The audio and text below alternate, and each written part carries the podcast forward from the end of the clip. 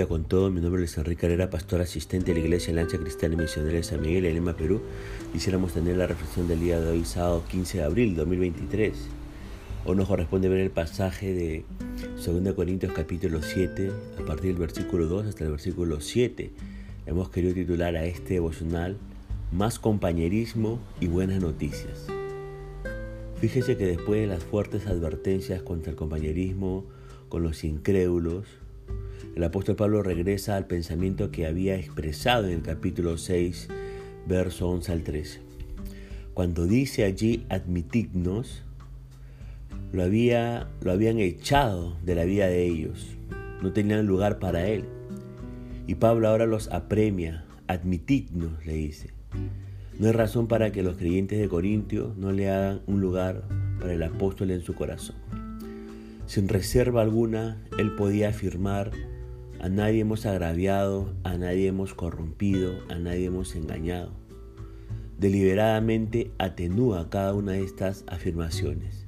No solo no había agraviado a los corintios, sino que les había hecho el bien más grande al llevarle las buenas noticias de Jesucristo. No solo no los había corrompido, sino los había sacado de la corrupción y de la decadencia para conducirlos a una nueva vida en Cristo no solo no los había explotado, tampoco había aceptado ni siquiera un centavo de ellos, aún cuando tenía el derecho a hacerlo. Pablo insistió en que los corintios le abrieran su corazón. Él sabía cuánto se necesitaban unos a otros en la iglesia. Ahora, si el compañerismo era necesario en los días de Pablo, es mucho más esencial hoy, cuando el tiempo vale más que el dinero. Durante el día apenas tenemos tiempo para ocuparnos de nuestras necesidades personales y familiares y ni hablar de satisfacer las necesidades de otros. Sin embargo, las actividades que ocupan nuestro tiempo no tienen la misma importancia que tiene la comunidad de creyentes. Estos versículos muestran que para Pablo no se trata de un compañerismo superficial después de una reunión. Los creyentes necesitan rendirse cuentas el uno al otro, algo que nace de tener vidas entrelazadas por vínculos de amor y compromiso. Si usted no pertenece a ningún grupo pequeño, si usted no pertenece a ningún grupo eh, de estudio bíblico, sabe que tome la iniciativa y bríndeles hospitalidad a otros hermanos en la fe. Cuando otros le muestren compañerismo, acéptelo con entusiasmo, sea parte de. Ahora bien, el versículo 3 nos sigue diciendo, no lo digo para condenaros, les aclara Pablo, no los he estado no los, no, no, no los ha estado amonestando por el deseo de humillarlos, lo hace porque los ama. Y ya ha dicho que su corazón está abierto para ellos allí en el capítulo 6, verso 11. Ahora repite este pensamiento y agrega, está en nuestro corazón para morir juntos y para vivir juntos. Les había asegurado una y otra vez que su profundo afecto por ellos proseguiría en la vida y en la muerte. Ahora vemos en el versículo 4 que por cuanto se sentía tan íntimamente ligados a los santos en Corintio, el apóstol se sentía con libertad de usar de mucha franqueza al dirigirse directamente a ellos.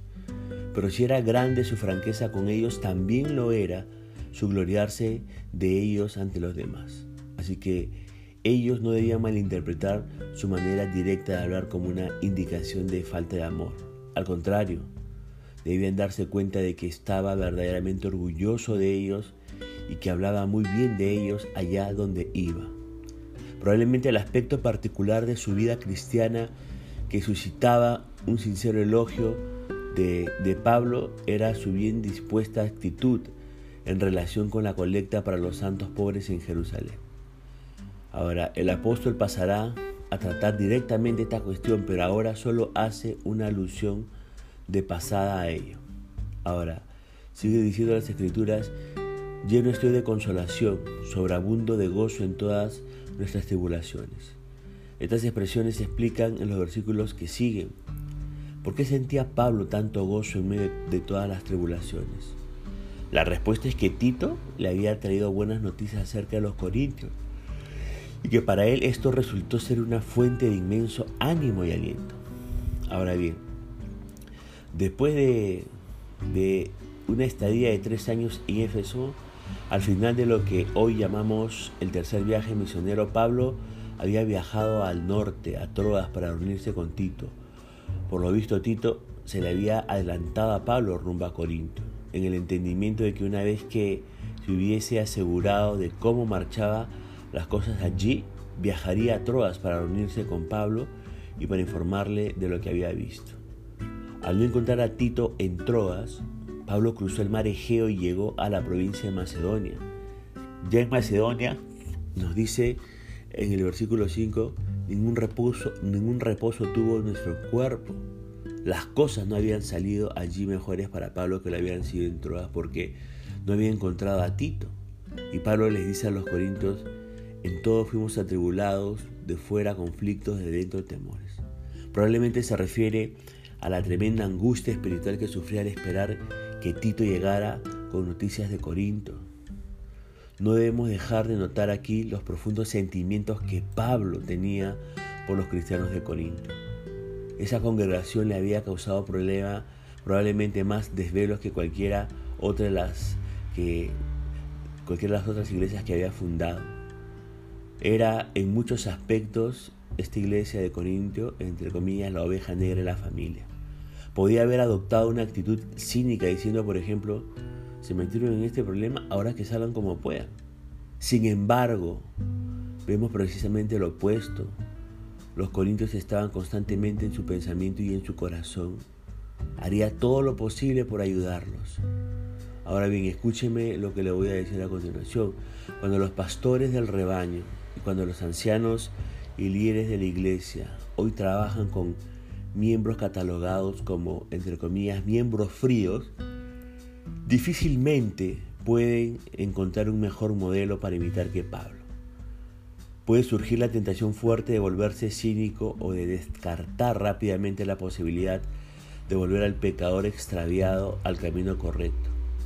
El método paulino es el de tener presente en nuestro corazón a estas personas, tenerles compasión, cuidar de ellas intensamente, no darse por vencido hasta haber agotado todos los medios posibles para recuperarlas.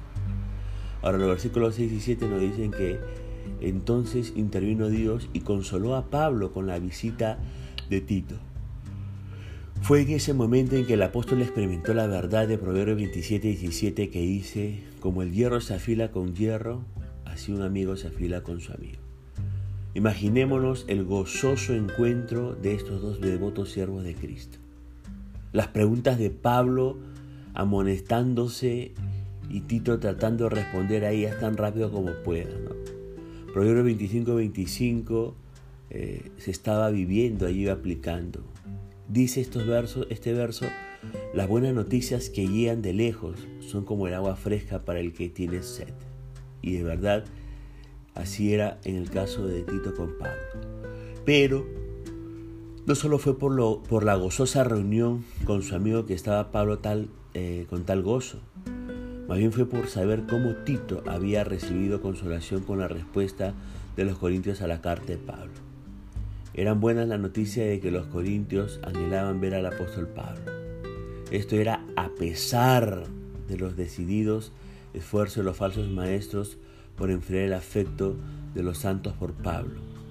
No solo tenían anhelo por verle, sino que evidenciaban un verdadero pesar. Este pesar podría deberse a la actitud negligente que habían adoptado al tolerar el pecado en la asamblea, o puede que se debiese a la angustia y ansiedad que habían ocasionado al apóstol. Además de este pesar, Tito informó de su verdadera consideración para con Pablo y su anhelo por complacerle.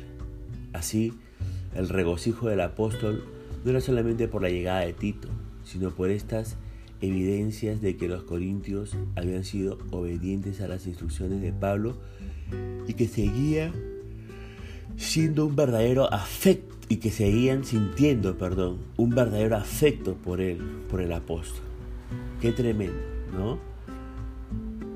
Permitió Dios que tuvieran más compañerismo con Tito y las buenas noticias le llenaron de gozo en su corazón.